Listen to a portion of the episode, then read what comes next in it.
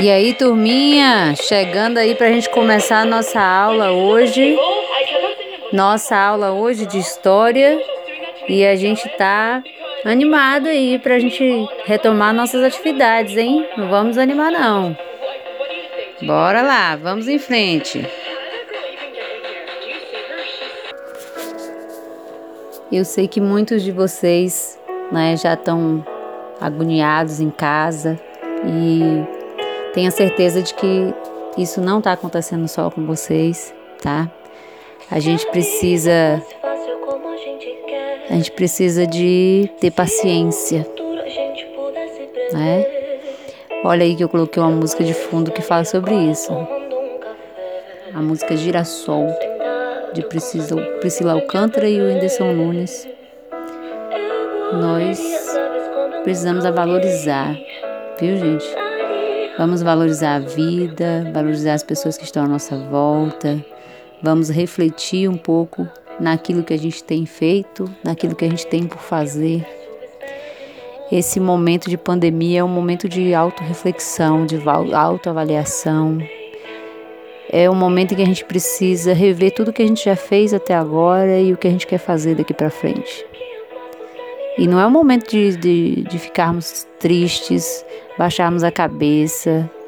Temos que nos preocupar, temos que nos prevenir, temos que ficar em casa, temos. Mas não podemos deixar que é, sejamos inundados de negatividade, tá? Então, que a gente seja todo dia como um girassol que a gente possa estar procurando a luz, que a gente esteja procurando o caminho do bem, o caminho do sucesso, o caminho da felicidade. E eu tô aqui com esse intuito, o intuito de ajudar, tá? É, tudo que a gente vier fazer daqui para frente é com o intuito não só de, de, de a gente sair dessa, dessa, desse nosso cotidiano que está se tornando cada vez mais triste, pesaroso, mas é o momento da gente refletir, da gente falar assim: olha, eu não vou abaixar a cabeça e eu vou continuar, tá?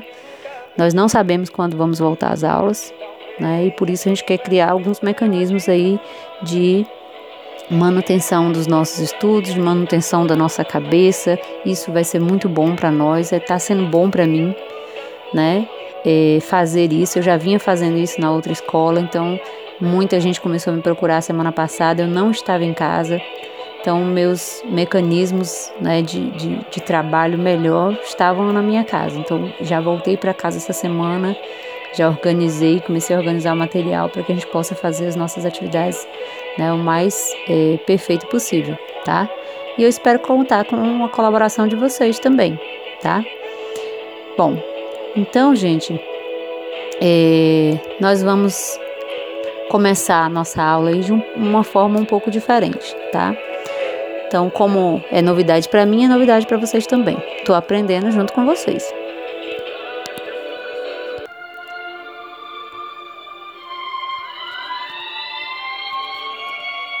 Olha aí! Tinha gente esquecendo de aula. Tá vendo, gente? Pedi até Antônio para tocar a sirene da escola para vocês não esquecerem que a gente não parou. Nem vamos parar, hein? Então, estamos começando nossa aula de história e é, é um tempo diferente, é um tempo de mudança histórica na nossa vida, é um tempo de mudança histórica para a nossa sociedade e para o mundo inteiro que está vivenciando esse período de pandemia do coronavírus, tá? E eu escolhi iniciar nossa aula com uma poesia chamada Recomeçar. Não importa onde você parou, em que momento da vida você cansou. O que importa é que sempre é possível e necessário. É... Sempre é possível e necessário recomeçar. Recomeçar é dar uma nova chance a si mesmo, é renovar as esperanças da vida e o mais importante é acreditar em você de novo. Sofreu muito nesse período? Foi aprendizado. Chorou muito? Foi limpeza da alma. Ficou com raiva das pessoas? Foi para perdoá-las um dia. Sentiu-se só por diversas vezes? é porque fechaste a porta até para os outros. Acreditou que tudo estava perdido? Era o início da tua melhora. Pois é. Agora é hora de iniciar, de pensar na luz, de encontrar prazer nas coisas simples de novo. Que tal um novo emprego? Uma nova profissão? Um novo corte de cabelo arrojado diferente? Um novo curso? Ou aquele velho desejo de aprender a pintar, de desenhar, dominar o computador ou qualquer outra coisa? Olha quanto desafio, quanta coisa nova nesse mundão de meu Deus te esperando. Tá se sentindo sozinho?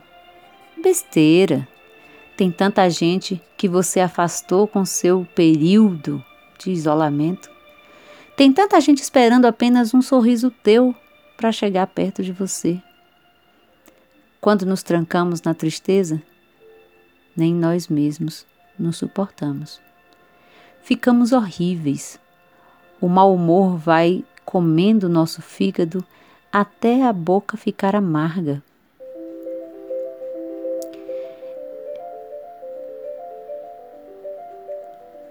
Recomeçar.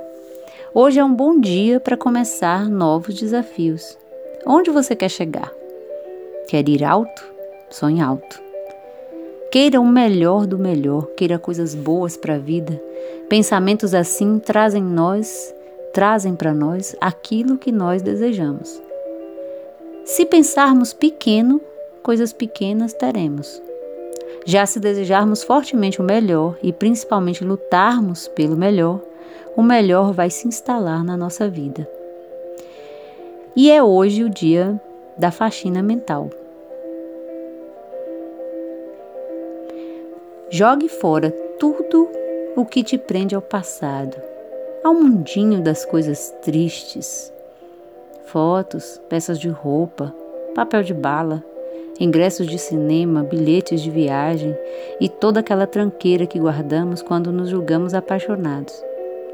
Jogue tudo fora, mas principalmente esvazie seu coração. Fique pronto para a vida, para um novo amor. Lembre-se somos apaixonáveis. Somos sempre capazes de amar muitas e muitas vezes. Afinal de contas, nós somos o amor. O autor desse texto se chama-se Paulo Roberto Gaefke. E eu espero né, que essa nossa aula aí né, comece com esse pensamento né, do recomeço, da reorganização da nossa vida. E como eu disse a vocês, na história, né, é, vamos é, fazer aí um resumo aí do que a gente já tinha abordado nas primeiras aulas. A gente praticamente né, só fizemos mesmo a introdução. Quem tiver com o livro em mãos, aproveita para poder dar uma, uma né, revisitada aí nas páginas iniciais do livro, onde a gente já tinha tratado. E a gente vai estar tá, né, fazendo aqui uma explanação, vou, vou, fazer um resumo aí do, do, do, assunto que nós tratamos aí na, nos, nesse primeiro capítulo. E depois a gente vai fazer uma atividade voltada para é, a fase pré-histórica. Né? Já estávamos com a atividade toda preparada para a gente fazer na, em sala de aula quando a pandemia né, se instaurou e acabou com os nossos planos presenciais, mas não acabou com os nossos planos virtuais. Então vamos lá. É, o capítulo 1 a gente inicia né, falando sobre as técnicas, tecnologias, a vida social, a importância do que é estudar história, né?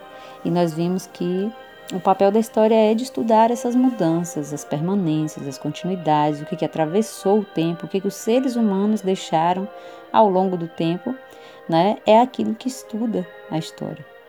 E ela estuda justamente para que a gente possa é, ou dar continuidade ou modificar aquilo que nós não conseguimos, que nós não percebemos que foi correto, que foi bom para a nossa sociedade, a gente vai ter oportunidade de fazer as alterações, tá? É a aventura dos seres humanos sobre a Terra ao longo do tempo. É isso, né, que nós estamos fazendo nós nos aventuramos a viver, nos aventuramos a percorrer esse caminho durante o tempo que, pelo menos eu, né, acredito que nosso Deus é, nos permite, tá? E para isso, gente, é, nós falamos é, do, do, de quais são os, os objetos, quais são as formas que a história encontrou para fazer essas investigações. Né? Falamos a respeito disso aí na página 13 do livro de vocês, sobre fontes históricas. E para conhecer o passado, o historiador ele precisa de alguns vestígios, vestígios estes que são é, ou da cultura material ou da cultura imaterial. Tá? Da cultura material, é, nós temos as é, aquilo que foi feito, que foi construído pelos seres humanos, são os objetos, os livros, os documentos, as telas, né? Tudo que foi deixado de é, produção pelos é, seres humanos é, no passado, né, no período que viveram, são considerados cultura material. E cultura imaterial também foram deixados, só que são conhecimentos sobre o modo de fazer as coisas, o modo de fazer as roupas, o modo de fazer a comida, o modo de fazer as festas, o modo de fazer as danças, enfim, é um conhecimento que ele não é algo palpável, tá? Então, é, a maneira de fazer uma carajé, né, a maneira de organizar o terno de reis, a maneira de se fazer né, é, as orações pelas benzedeiras. Então, isso não é um, um, um, né, um material que, que não é estudado, que deixa né, relegado lá à sociedade. Pelo contrário, a história hoje ela se preocupa em estudar e conhecer também sobre esse essa continuidade, essas mudanças, as, aquilo que permaneceu do conhecimento antigo até os dias de hoje, tá? Para isso, gente, é, a história ela dividiu a cultura material em fontes históricas, que algumas delas são imagens, outras são orais, outras escritas, né? E a cultura material dos, né, formada pelos objetos. Então, nós temos essas fontes, né, de pesquisa histórica, tá? É, um terceiro ponto que nós temos aí no livro, que nós já é, também falamos a respeito, é sobre cultura. Já que nós falamos agora há pouco aí sobre a cultura imaterial, é importante a gente poder é, relembrar a respeito disso, né? É, tudo aquilo que é feito pelos homens ou que resulta do trabalho dos homens, dos seus pensamentos, das suas reflexões, que pode se ver, que pode se medir, que pode se pesar, que pode se sentir, né? É algo que a gente chama de cultura tá? E é também transmitido muitas vezes de uma geração para outra. A cultura ela vai se modificando, né? Então, é, eu posso ter aprendido a costurar com minha avó, mas minha avó não conhecia uma máquina elétrica, né? A minha avó não conhecia é, é, uma tesoura elétrica, né? E hoje as costureiras têm uma imensidão de, de equipamentos e de materiais que são utilizados hoje que não tinha né, no período mais antigo, tá? Então, essas é, crenças aí, essas culturas, a arte, o jeito de fazer o crochê, o jeito de fazer a costura, o jeito de fazer o café, ele também pode se modificar, né? Pode ser aprendido de uma geração para outra, mas também pode ser modificado, tá? Um quarto ponto que nós temos aí do, do nosso capítulo é patrimônio cultural. E sobre o patrimônio cultural, é importante a gente lembrar que todo patrimônio histórico ele, ele já é né, considerado um valor especial para aquela sociedade. Né? Pode ser através de um móvel, pode ser um imóvel, pode ser um, um patrimônio natural, mas é muito valioso para, para seu povo, para sua sociedade, para a sua, sua cidade e por isso né, é necessário todo um estudo, todo um registro para é, que os, os, órgãos federais e estaduais eles reconheçam esse, esse é, bem como sendo um patrimônio histórico, tá? Então, é, durante, por exemplo, o governo de Getúlio Vargas, em 1937, nós falamos que o patrimônio cultural ele né, é, foi ligado à história oficial, principalmente os, os bens né, é, é, culturais é, materiais, né, como é, o Museu Paulista, em São Paulo, né, que passou a ser visto como sendo um bem é, de patrimônio né, histórico. Existe também os bens de patrimônio que são chamados é, imateriais, né, que são os que a gente não pode pegar, a gente não pode é, é, tocar, mas a gente pode preservar, né? Então a gente tem aí dentro dessa, desses patrimônios imateriais né, é, a maneira de fazer, os saberes, a, a, forma de produzir determinado tipo de festa, de dança, né, isso é próprio de, de uma cultura, próprio de um, um, grupo, e aí para ser preservado, né, o, os órgãos federais, o IFAM, ele vai investir não só para a manutenção das, de, dessas é, festividades, dessas é, culturas, mas também para que haja um, um ciclo de aprendizagem. Então, os, os, jovens, os adolescentes daquelas mesmas comunidades, eles, eles vão receber é, é, um, uma espécie de, de financiamento para continuar, para dar continuidade, para fazer novos cursos, para fazer novas apresentações, enfim, né? Isso faz parte aí é, dos ensinamentos e da cultura né, da manutenção da nossa cultura, tá? Outra coisa que eu queria estar tá chamando a atenção de vocês é que aí na parte na página 18, a gente tem aí também falando a respeito da valorização das matrizes africana e indígena, tá? Então, o que, que a gente tem aí a respeito disso que é importante a gente destacar? Primeiro, é, desde a da nossa última LDB, né, é, a gente já teve mudanças importantíssimas né, na, no quadro curricular né, das escolas, a fim de que entrassem esses conteúdos não só nos livros didáticos, mas também nos projetos de intervenção dentro da escola, que a gente pudesse falar mais sobre a, as é, culturas africanas, as culturas indígenas, aquilo que fosse mais forte em cada comunidade, tá? Então, na Constituição de 88, deixou bem claro isso que é para a gente preservar os bens culturais dos grupos indígenas e dos grupos africanos, tá? Cuidando do nosso patrimônio cultural, né? Então, foi criado em 1937, foi fundado o IFAM, como eu falei para vocês, e é, a partir é, desse período para cá, de 1988 para cá, então a gente tem as, as instituições com um olhar né, maior a respeito disso. A própria Unesco né, tem é, é, feito é, é, organização aí para fazer os estudos dos patrimônios que são considerados patrimônios da humanidade. Tem é, as leis que vão é, preservar os bens materiais e imateriais, tombando esses bens né, a fim de impedir a destruição deles, né, de, de fazer com que as pessoas muitas vezes queiram demolir determinadas casas, determinadas construções. Então, existe o tombamento para isso, que aí o governo se responsabiliza com aquele espaço, com a reforma, com a preservação daquele bem, tá? Bom, a partir daí a gente tem no finalzinho do capítulo é, um trechinho que vai falar sobre tempo, tá? E aí é importante a gente falar é, que nós temos diferentes instrumentos de medida de tempo. Né? Ao longo da história da humanidade, né, o tempo ele foi sendo importante.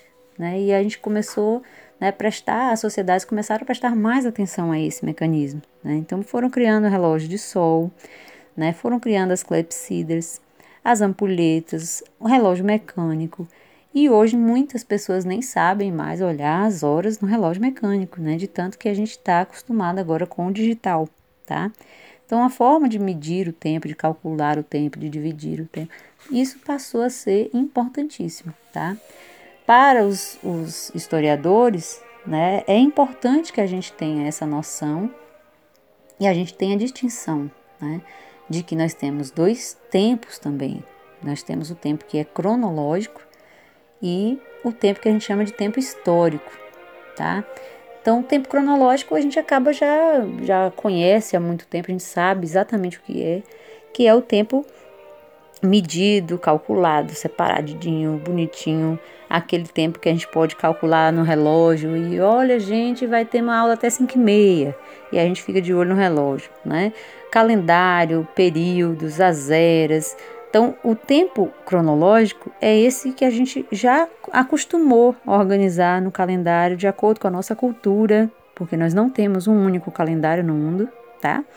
Então, nós temos o nosso e outras sociedades, a gente tem outros calendários, tá? Então, o nosso calendário é um calendário que a gente chama de calendário é, cristão ou gregoriano, mas nós temos outros calendários. Temos o calendário judaico, temos o calendário islâmico, temos sociedades africanas com outros tipos de calendário, sociedades amer, é, ameríndias, né? Também seguindo outro tipo de calendário. Então, os calendários eles são diferentes porque para cada povo tem uma importância diferente a época, o, a, o acontecimento. Então, por conta disso, eles também vão organizar o seu calendário, tá? E o historiador, ele se interessa também pelas mudanças e as permanências na sociedade ao longo do tempo, tá? Então, o, o, o que a gente tem é, como tempo histórico, né, é justamente esse, esse período que a gente estuda. É o período histórico, né? O tempo histórico ele não precisa necessariamente ser o mesmo tempo cronológico. Então, o tempo histórico medieval, né? A gente divide, a gente marca isso dentro da divisão da história como um período de quase mil anos, né? Mas nós temos é, é, outros, outras maneiras de, de medir esse período, né? Então, uma década, um século. Então, durante o período é, da escravidão no Brasil. Ultrapassou décadas, ultrapassou o século. Então, o período da escravidão no Brasil é um período né, de quase, é, é, aliás, de quase não, de mais de 300 anos. Né? Então, nós temos esse período como um, um, período, um tempo histórico. É diferente de você contar né, dentro do calendário cronológico, porque você não vai poder dizer assim, ah, foi um, um ano, foi dois, é, dois séculos, um, um século, né? Então você marca o tempo histórico de uma outra forma. É um, uma época diferente, é um período uma mentalidade diferente, tá? É, ainda na página 21, a gente tem falando a respeito do tempo da natureza né, a partir da observação da natureza, as fases da lua, épocas da chuva. Então, algumas comunidades elas continuam seguindo isso, continuam se orientando pelo tempo da natureza, né? E a gente precisa estar atentos a isso. O tempo da fábrica, né? É o tempo de trabalho, aquele tempo que é controlado, que é registrado, né? É, se você chegar atrasado, você vai ser descontado. Se você é, trabalha mais, então você tem que receber por esse trabalho, tá? Então esse, esses formatos de tempo começam a surgir, tá?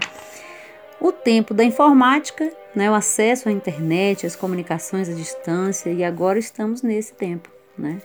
Estamos, estamos vivendo o tempo da informática, o tempo da, das nossas interações serem apenas via WhatsApp, via Facebook, né? É um tempo diferente e não vai ser um tempo esquecido, pelo contrário, daqui mais algum tempo nós vamos ter é, o registro nos livros de história né, desse fenômeno mundial né, da epidemia.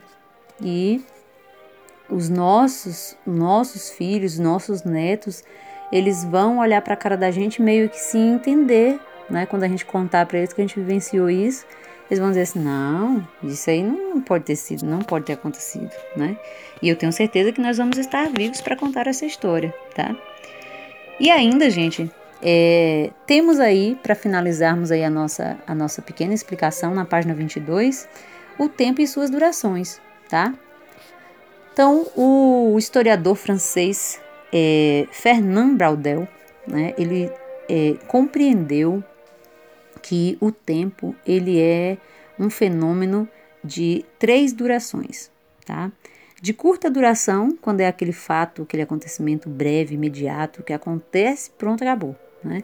Então, o dia das eleições para prefeito, o dia das eleições para presidente, o dia da abolição, o dia que o presidente Bolsonaro demitiu Sérgio Moro, né? O dia que Lula foi preso. Então, essa é um acontecimento, um fenômeno da história de curta duração, tá? Período de média duração são episódios temporários, certo? Que acontecem durante um, um, um período, seja esse período durante um, é, anos, é, décadas, mas que é importante. Então, é, um período do regime militar, né, que foi de 1964 a 1965, é, é um período de média duração. Então, são 20, 20 é, ó, é, 21 anos que, que a gente passa pelo período militar. Né? O período da Segunda Guerra Mundial, que é de 1939 até 1945. Então, nós temos aí é, é, o período aí de um pouco mais aí de cinco anos, né? Que durante esse período a gente tem um, vários relatos, vários documentos contando como foi essa guerra, como foi a Segunda Guerra Mundial, né? E por último, né, é, o terceiro fenômeno que Fernando Braudel chama atenção aí é o de longa duração. A história do cristianismo. Gente, a história do cristianismo vem de lá da antiguidade até os dias de hoje. Então a gente viu e a gente continua vendo que mesmo diante das dificuldades a Itália foi arrasada pela epidemia, né? Mas quem estava lá e quem está lá celebrando, né, as missas, fazendo as orações sozinho, em um lugar que antes era lotado de gente, né?